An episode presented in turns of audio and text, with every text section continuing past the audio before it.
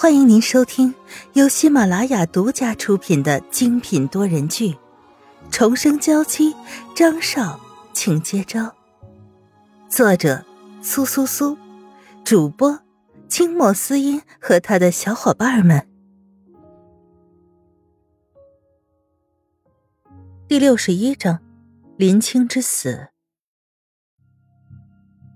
沈曼玉说着，走过去，拿起这瓶酒，扔到一边。那个毒药自然是无色无味，不会被人发现。可是把毒药加进去的时候，难以避免要打开瓶盖。沈曼玉就是从红酒的状态判断出这红酒已经被打开过了，里面很有可能加过些什么。小李循着女人逃跑的方向找去，确实在厕所发现了那个保洁阿姨，但不管是身形还是声音，都和之前那个人不是同一个。难道他这么快就已经逃走了吗？小李叫剩下的人继续找，也去调了监控，要找到那个女人。而他需要先回到张云浩和沈曼玉那里汇报一下情况。那个人很有可能是他们熟识的。怎么样，人找到了吗？沈曼玉有些关切的询问。我们按照一开始知道的方位一路找过去，还是没发现那个女人。倒是见到了一个精神状态有些奇怪的阿姨。现在我要那些人在那边继续找，我先回来和你们汇报一下情况。没问题，整个游轮反正也就这么大的地方，他能躲到什么地方去？他是如何把这瓶红酒给你的？小李把当时他们说的话、林青的动作一字不落的描述了一番。那个人就是林青。沈曼玉和林青相处的时间不长，但是对他的印象很深，自然可以推断出来。那这瓶红酒就是送上门来的证据，拿去分析一下成分。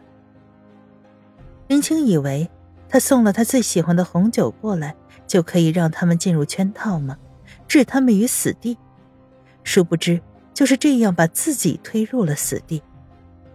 是少爷。小李拿着这瓶红酒出去。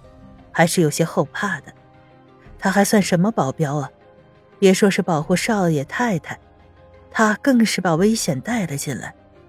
要不是太太观察敏锐，他可能就铸成了大错了。他一定要抓到这个欺骗他的女人，把她带到少爷和太太的面前。此时，在游轮上的那个偏僻的房间里，昏暗的灯光下。一双大红唇摇着手上的酒杯。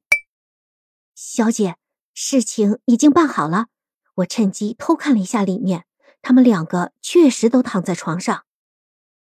看来不久就可以听到他们的死讯了。做的不错。大红唇说着，放下了手中的酒杯，摇了摇手。从房间昏暗的角落里走出两个雄壮的男人。直接把林青扑倒在地上，林青可以看清楚，从他们的身上感觉到杀意，不由得心中大惊。小姐，你为什么要杀我？我已经做好了你给我交代的一切呀！女人走过来，看着林青哭花了的脸，勾起了她的下巴。就是因为你已经做好了我交代的一切。所以，你已经没有用了。女人说着，又走回了凳子上坐下。可是，我一点都不想你把我暴露了，所以，只有死人的嘴才是最紧的。小姐，我不会暴露您的，您不要杀了我。林青跪着求情。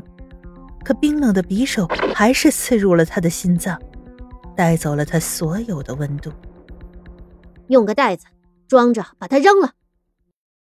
女人挥挥手，又举着红酒杯，看着里面的酒。是小姐。被杀的只是一个无足轻重的小丫头，没有人会发现游轮上少了一个人。此时，张宇和江明的侦查有了一定的结果。大致把林青可能在的几块区域进行了划分，现在需要做的就是把那些地方一块一块的进行排查。张云浩和沈曼玉两个人在房间里，张云浩的病情虽然有一定的好转，可还是无时不刻的忍受着腹痛。沈曼玉见他实在难受，也不忍心对他说什么狠话，只是好好的照顾着他，把买来的最新鲜的水果切成了一小块一小块，让他勉强吃一点。张云浩吃了两块以后，就实在不行了。沈曼玉再举着，他也没有听话的张嘴，只是深深的看着他。快吃！啊！见张云浩不配合，沈曼玉轻轻的皱着眉，就像看着一个不听话的孩子一样看着他。张云浩抿着唇，把这块水果咬下来，然后敷上了沈曼玉的唇。嗯。果然比水果要好吃很多。沈曼玉在怀里挣扎，张云浩脸上却更得意了。别乱动，好痛！张云浩声音低沉，很明显正在忍受着痛苦。沈曼玉也不敢乱动，只能任由这个无耻的男人攻城略地。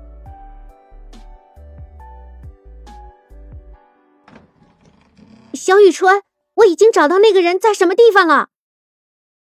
张宇推开门，然后迅速的把门关上，假装一切都没有发生。小雨，怎么不进去呀？江明看着张宇的脸，一脸的心情大好，站在门外，不由得有些诧异。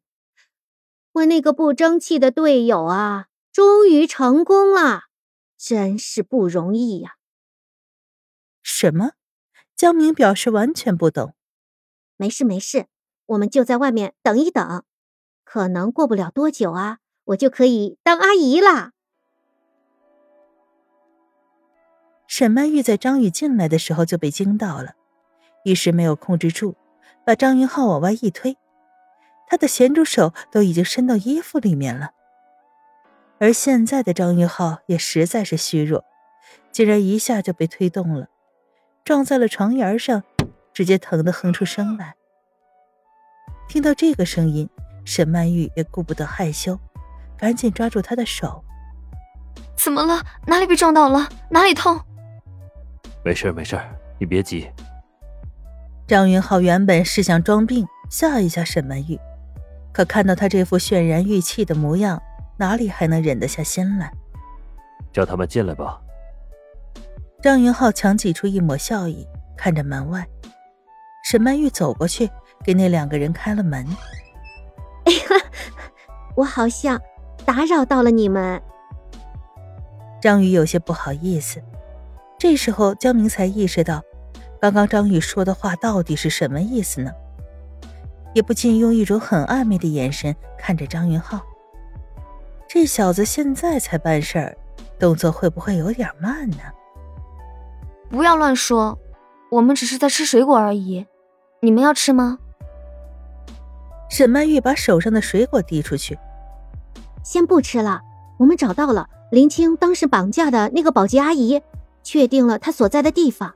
现在外面已经有人包围了，只要少爷您一声令下，我们就能出手。那个林青实在是很狡猾，居然选择了一个仓库作为据点，那种地方一般人都找不到。小明明，还等什么？我们现在就出手，把他们都抓起来！真是胆子够肥的，居然敢对我们家小雨纯动手！